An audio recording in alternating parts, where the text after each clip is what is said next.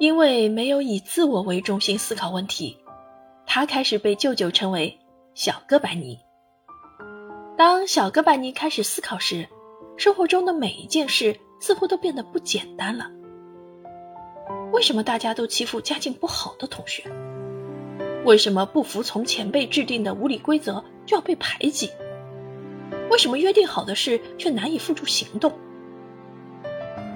舅舅告诉小哥白尼，这不仅仅是他现阶段的困扰，贫富、歧视、欺凌、勇气，在将来的人生中。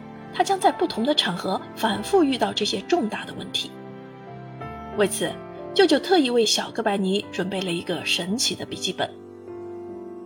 没曾想，奇妙的事情真的在小哥白尼身上发生了。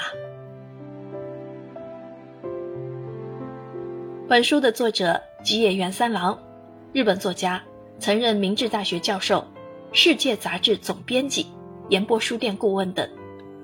他的代表作《你想活出怎样的人生》，因内容隽永深刻，被收入日本学校教材。